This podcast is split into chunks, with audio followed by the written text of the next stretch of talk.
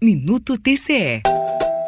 Já está na Assembleia Legislativa o parecer prévio das contas do governador, exercício 2022, último ano da primeira gestão Ronaldo Caiado. O documento, de natureza técnica, foi elaborado e aprovado pelo Tribunal de Contas do Estado de Goiás, que indicou a regularidade das contas. Além dos números do executivo, as contas também englobam os poderes judiciário, legislativo e os chamados órgãos autônomos, como o Ministério Público, a Defensoria Pública e os tribunais de contas do Estado e dos municípios. O parecer prévio foi relatado pelo conselheiro Kennedy Trindade e verificou o cumprimento dos índices constitucionais de gastos públicos com a saúde, educação e com o pessoal. O Tribunal de Contas expediu sete recomendações ao governo do Estado, quatro aos poderes autônomos, uma ao Tribunal de Justiça e outra à Secretaria da Economia.